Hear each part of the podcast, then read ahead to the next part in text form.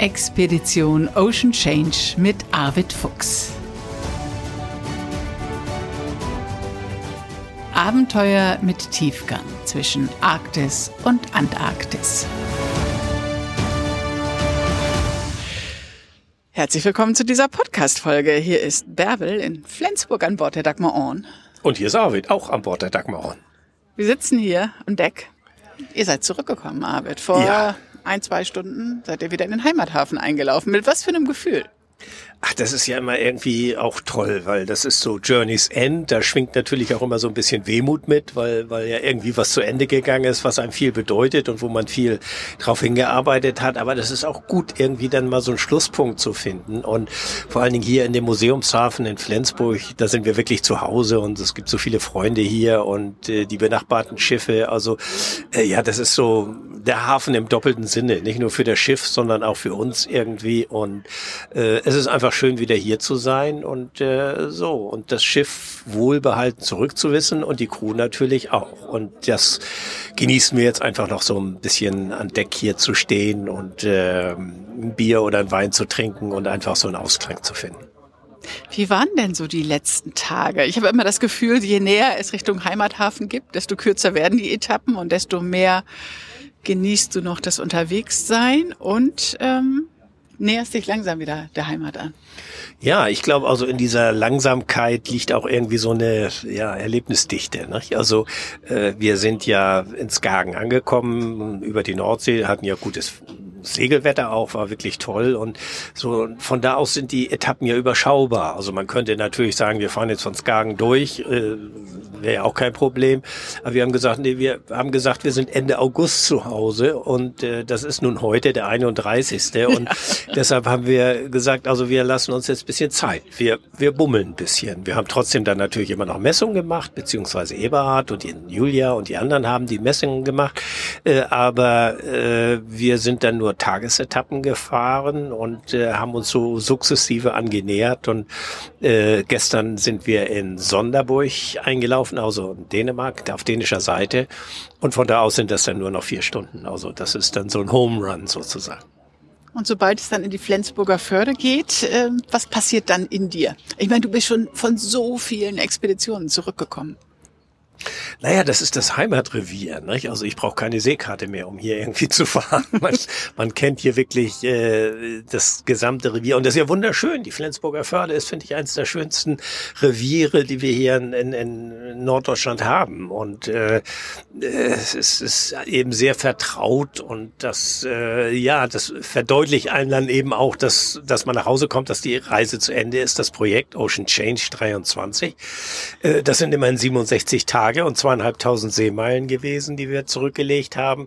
Äh, also äh, da ist ja eine ganze Menge passiert und das muss man auch erstmal sacken lassen. Also erstmal kommt man an und sagt so, nun sind wir wieder da und dann so bisschen dieses äh, ja persönliche Aufarbeiten, das findet eigentlich jetzt so langsam statt. Lass uns doch mal auf die letzten Etappen auf die letzten Häfen gucken. Skagen hatte ja auch ein besonderes Highlight. Habe ich gerade hier an Deck mitgekriegt und deine Augen funkelten. Was war in Skagen, Arvid? Also in Skagen, äh, das ist ja, eigentlich ist das ein äh, wirklich hübscher Hafen ganz oben in, in Nordjütland. Äh, eigentlich auch so eine, so eine Künstlerenklave gewesen. Also die Skagenmaler sind ja ganz berühmt gewesen. Äh, also äh, dort gibt es Kunst auf der einen Seite, äh, das gibt es schon ganz lange dort in Skagen. Äh, ansonsten ist es auch sehr touristisch geworden mittlerweile, was nicht immer so ganz toll ist, muss ich sagen. Und dann gibt es noch etwas anderes und das ist äh, ein sehr vermögender Unternehmer, ein, einer aus Skagen, hat dort ein Museum aufgebaut, wo alte Schiffsmotoren ausgestellt werden, komplett restauriert und auch laufen, wenn tagsüber geöffnet ist. Äh, es gibt dort eine Sammlung von Motorrädern, von Oldtimern, alles Mögliche. Also wer so ein bisschen technisch affin ist, wie ich das ja auch bin, äh, dann kann man da ein bisschen drin schwelgen. Und äh, ich bin dann also mit einigen von der Crew, die das auch interessierte, da rumgegangen und konnte dann natürlich auch diese Motoren erläutern und diese Schiffsmotoren, verschiedene in der Art und von verschiedenen Herstellern, aber auch so ein Callison, wie wir ihn haben, stand dort und läuft dort auch. Also das war schon ein echtes kleines Highlight auch. Mit genau dem gleichen Rhythmus, den unsere Hörer alle so lieben. Dieses Ich kann es gar nicht nachmachen, aber dieser Callison-Rhythmus halt. Ja, aber er hört sich da in der Halle anders an, komischerweise, weil das natürlich irgendwie so ein anderer Klangboden ist und äh, als, als wenn der hier am, am Bord läuft. Also da hat er irgendwie einen etwas anderen Rhythmus, aber es ist ja egal. Das ist halt äh, der gleiche Motor. Habt ihr eigentlich unterwegs äh, Reaktionen auf den Motor gekriegt? Also weil der ja so einen markanten Sound hat, dieser Motor, werden wir ständig angesprochen und meistens sind es dann eben Fischer, die fragen. Und, und auch in Schottland haben wir gesagt, äh, ist, ist der Callison Engine und, und also es gab jemand, der sogar für Callison gearbeitet hat in Schottland. Also es äh, ist immer so ein Anziehungspunkt gerade für Fischer, die sich mit Motoren natürlich irgendwie auskennen und, und äh, die dann entweder davor stehen und hören und dann fragen, was ist das für eine? Aha, ja, und äh, oder aber sie wissen es tatsächlich. Also es ist ganz äh, unterschiedlich, aber werden häufig drauf angesprochen. Auch in den sozialen Medien gibt es so viel Reaktionen auf den Sound des Motors, uh, the Sound of the Engine, und dann werden da Herzchen äh, für gepostet. Also ähm, ja, das ist schon, das ist echt äh, Dagmars Markenzeichen. Wie geht's denn Dagmar nach diesen 67 Tagen und zweieinhalbtausend Seemeilen? Ja, du kannst es ja sehen. Sie ist eigentlich makellos in Schuss. Und das ist äh, der Crew wirklich zu verdanken, die jetzt in den letzten Tagen, wo wir gerade in der Ostsee unterwegs waren, wo ja kein, kein Seegang war, war ja alles äh, so bisschen Ententeich. Da haben die noch gemalt und gepönt und geölt. Und äh, Marie hat das Rick äh, oben die Stagen noch äh, gelabsalt und, und äh, nachtgeteert und alles Mögliche gemacht. Also das Schiff sieht äh, wie aus dem Ei gepellt aus und äh, technisch ist auch alles in Ordnung. Also es äh, kann jetzt sofort wieder zur nächsten Etappe starten. Also es ist äh, kein, kein Grund, irgendwie jetzt in die Werft zu fahren. Wolltest oder so, du mir sagen, dass wir gleich ablegen? ja, also das Schiff könnte das ohne Probleme. Die Bilder von Marie oben im Bootsmannstuhl haben wir gesehen auf Instagram. Äh, die ist höhentauglich, ne? Marie ist höhentauglich, die hat das letztes Jahr in Island auch schon äh, durchgeführt. Also dieses, das wollte sie auch gerne. Also dieses äh, ist ja ein bisschen schmuddelige Arbeit. Also Labsal ist ja so ein Gemisch aus Leinöl und Holzteer und äh, vielleicht noch so ein paar andere Ingredienzien und äh, dann trägt man das so mit Lappen und Pinsel auf und das kleckert natürlich. Also äh, ist keine so wirklich richtig saubere, schöne Arbeit, aber Marie, der macht das Spaß und die hat das ganz super gemacht. Also sie sitzt da oben für all die, die das nicht äh, auf Instagram und Facebook gesehen haben, in 28 Metern Höhe? In wie viel Nur so 22 Metern etwa, ja. In 22 Metern Höhe und wird dann so langsam heruntergefiert. Also sie hat den Bootsmannstuhl dann an diesem Stark. Der Stark ist dafür da, um, um den Mast mit zu stabilisieren, aber vor allen Dingen laufen da auch die Segel hoch und runter. Und äh, dadurch ist es natürlich mechanisch auch immer ein bisschen beansprucht. Und um äh, da Korrosion zu verhindern, hat man diese Labsal, dieses Korrosionsschutzmittel quasi ähm, äh, dort zur Hand, was dann immer mal ein, zwei Mal im Jahr aufgetragen werden muss, um die Drähte eben wirklich zu konservieren. So, und äh, dann fängt sie oben an und dann wird sie immer, steht unten einer am Fall und äh, wenn sie ruft ein Stück weiter, dann wird sie ein Stück weiter abgefiert, so dass sie dann wirklich von oben bis unten erst das Fliegerfall, dann das Klüverfall und dann das Fockfall machen kann. Super, klasse. Das äh, habt ihr in einem der letzten Häfen gemacht. Dann wart ihr auf Samsö und äh, da gab es Besuch an Bord. Ja, Samsö ist, äh, die Dagmar Orn hat ja mal elf Jahre lang quasi ihren, ihren Stammsitz in, in, auf Samsö gehabt, in Ballen, denn äh, der Voreigner vor, vor mir, das war der Nils Bach, ein Däne, der die Dagmar elf Jahre lang äh, gefahren und besessen hat und so Chartertouren gemacht hat, bevor sie, bevor ich sie dann oder wir sie dann von ihm übernommen haben. Äh, und äh, aber daraus ist eine ganz enge Freundschaft äh, entstanden. Nils ist, glaube ich, jetzt 83, aber äh, fährt immer noch Motorrad. Also ähm, er kommt mit einem BMW mit Beiwagen immer vorgerauscht und sagt, wenn er mal ganz alt ist, dann fährt er Auto. Dann kauft er so, sich ein Auto. Natürlich. Also er ist wie gesagt 83 und ist. Ich habe Bilder von ihm gesehen. Das ist ein echter Seebär. Ne? Ja, und er spricht, er ist Däne, aber er spricht also besser Deutsch als so mancher äh, Deutscher. Macht viel so Übersetzungen, hat Germanistik studiert, ist ist unglaublich beflissen, belesen, weiß unheimlich viel und alles über Schiffe natürlich natürlich. Und äh, auch äh, wenn das so lange her ist, dass er das Schiff an uns übergeben hat, es ist immer noch sein Schiff. Und äh, er liebt dieses Schiff, die Dagmar Orn, und, und freut sich einfach. Deshalb musste ich ihn auch einfach anrufen und sagen, Mensch, Nils, wir laufen jetzt Colby Course auf äh, Samsö an und äh, hast du Zeit? Und ja, natürlich, ich komme. Und dann kam er am nächsten Morgen gleich vorbei. Und wie ist das denn, wenn er dann an Bord kommt? Macht er erst einen Rundgang und guckt und kontrolliert alles, ob alles noch tippitoppi ist? Oder? Naja, also er steht erstmal auf der Pier und äh, mustert das Schiff von außen, wie es so aussieht. Und dann kommt er an Deck und äh, dann wird erstmal Kaffee getrunken, wie das so in Dänemark üblich ist, dass ja. man erstmal einen schönen starken Kaffee trinkt. Und dann redet man und er erzählt und man tauscht sich natürlich aus, wie es äh, äh, so geht und so. Und dann hat er aber auch gleichzeitig noch zwei Freunde Freunde eingeladen, die mit ihm, er hat dann anschließend noch ein anderes Schiff gehabt, die MS Thunö, das ist auch ein Kutter, den er auch viele Jahre lang äh, besessen und betreut hat und äh, die sind natürlich auch alle älter geworden, so wie wir alle. Er äh, hat so Gleichaltrige mit im Team, die dann mit hierher kamen und die sich gerne das Schiff angucken wollten. Und dann lasse ich ihn ganz alleine. Ich sag, du kennst das Schiff. Und äh, dann führt er sie stolz durch alle Abteilungen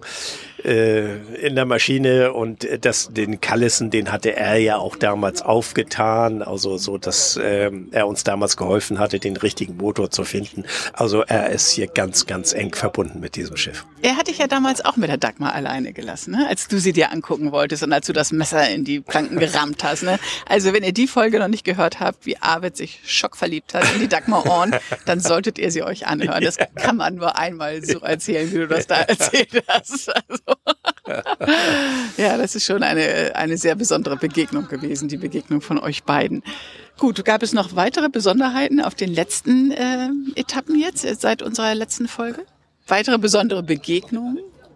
Ach, wir, wir haben ja so an der ganzen Küste verteilt, auch mittlerweile in Dänemark Freunde. Also so, dass man äh, die auch das Schiff eben alle kennen. Und insofern äh, gibt es dann immer irgendwie so ein, so ein Hallo, wenn man, wenn man irgendwo einläuft. Und so wie wir in Strandbü gewesen sind, das ist ja ein kleiner Hafen südlich von, von Skagen. Äh, ja, das ist ein reiner Fischereihafen eigentlich auch, aber es ist einfach nett. Nicht? Also weil äh, man gehört irgendwie dazu, auch wenn man nicht aktiv aktiv fischt, aber die wissen ja, dass das ein Fischereischiff ist und die sehen es natürlich auch, wie so ein Schiff äh, ja gepflegt wird und, und, und gehandhabt wird und was das für Reisen macht und äh, das macht auch die Fischer bisweilen so ein bisschen stolz, dass also eines ihrer Schiffe irgendwie sowas macht und äh, da kommt man ganz schnell mit denen ins Gespräch und, und man bekommt dann plötzlich irgendwie dann Sack von von so Garnelen oder sonst was irgendwie geschenkt und das ist einfach das ist ganz liebenswert und ganz nett einfach. Das Besondere an diesem Schiff ist ja eben nicht nur, dass du damit jetzt ähm, in allen Regionen unterwegs bist, sondern dass du Meeresdaten sammelst und Wissenschaftler an Bord hast und äh, die auch jetzt auf den letzten Etappen, hast du gerade erzählt, noch Daten gesammelt haben und du arbeitest mit so vielen wissenschaftlichen Instituten zusammen. Also es ist das Geomar, es ist mh, hm, das Alfred Wegener Institut äh, mit dem Herion Helmholtz Zentrum in Geesthacht. Es ist das Institut für Ostseeforschung Warnemünde, der Deutsche Wetterdienst. Also du bist einfach von so vielen Wissenschaftlern getragen und so viele Wissenschaftler haben Interesse an dem, was du hier machst. Das ist einfach wirklich eine bedeutsame Expedition.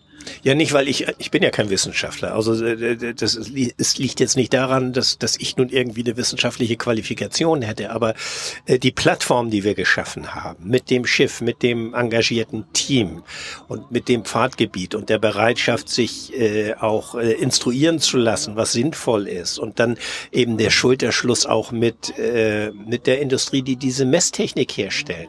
Äh, das ist ja alles äh, unglaublich teures äh, Equipment, was man dort kriegt. Und wir verdienen da ja keinen Euro mit. Also wir liefern die Daten frei Haus und äh, verdienen damit kein Geld. Das will ich auch gar nicht, sondern äh, wir werden unterstützt eben halt von der Industrie, die uns die, die Messtechnik gibt. Und dann suchen wir uns natürlich auch Sponsoren, so wie die Firma Niebe beispielsweise, die äh, zu uns passt. Wärmepumpen ist eine Technik, Technik, die zu uns passt. Und insofern äh, schließt sich dann der Kreis. Also jeder irgendwie profitiert davon, äh, der Schiff profitiert davon, dass wir es eben in diesem Zustand halten können, wie es erforderlich ist und, und wie es sein soll. Und äh, wir profitieren davon, weil wir was machen, was uns äh, beschäftigt, was uns Spaß bringt, was uns ausfüllt. Und die Wissenschaft äh, profitiert davon, weil äh, sie Daten kriegt, die sie sonst in dieser Form wahrscheinlich aus diesen Seegebieten nicht so ohne weiteres bekommen würde. Also insofern sind da alle auf einem guten Weg. Und das spiegelt eben auch die Atmosphäre und die Stimmung wieder, in der man miteinander umgeht. Im ganzen, was sagt man, Kanon all der Expeditionen, die du jetzt gemacht hast im Laufe deines Lebens, welchen Stellenwert hatte diese Expedition für dich? War es, wie manche sagen, eine kleine Expedition und bald kommt wieder eine große oder willst du dich da gar nicht festlegen oder was bedeutet dir dieses Jahr? Also äh, groß oder klein, so, so möchte ich es eigentlich gar nicht bezeichnen. Also ähm, ich habe Expeditionen gemacht, die viel länger gedauert haben, aber auch welche, die kürzer gedauert haben. Also äh, die Zeitdauer ist nicht das Entscheidende und auch nicht das Zielgebiet, sondern ich glaube, es geht um die Inhalte. Und das äh, versuchen wir ja auch immer so zu kombinieren, dass man natürlich nicht nur jetzt auf einer Reise ist, wo jetzt es nur darum geht, jetzt irgendwelche ozeanografischen Daten oder sonst was zu sammeln, sondern wir möchten eben auch Land und Leute Leute äh, kennenlernen. Und äh, deshalb haben wir uns jetzt also eben gerade auch äh, Schottland, die Hebriden, äh, was was eine grandiose Region ist, mit was was kulturell interessant ist. Also äh, es ist die Mischung aus aus allem. Und äh, ich muss mir nicht beweisen, dass ich nun so und so weit ins, ins Eis reinfahren kann oder so. Das haben wir alles in der Vergangenheit häufig Warst genug ja schon, gemacht, ja. sondern äh, es, es gibt eben immer wieder neue Zielrichtungen, die ich eben auch gerne wahrnehmen möchte. Und insofern äh, wird es auch was Neues geben, aber ich weiß es jetzt noch nicht. Also da muss man erstmal in sich reinhören und wir werden natürlich so im Inner Circle uns äh, austauschen und, und beraten und sehen, was, was als nächstes kommt. Aber äh, für, für mich ist immer so dieses aktuelle Projekt auch das, äh, was großartig ist, weil es auch äh, ganz unmittelbar nachwirkt noch und äh, wo man so voller Eindrücke ist. Also man muss nicht versuchen, immer irgendwie etwas zu toppen, dann führt man sich selbst ad absurdum irgendwann auch. Hm.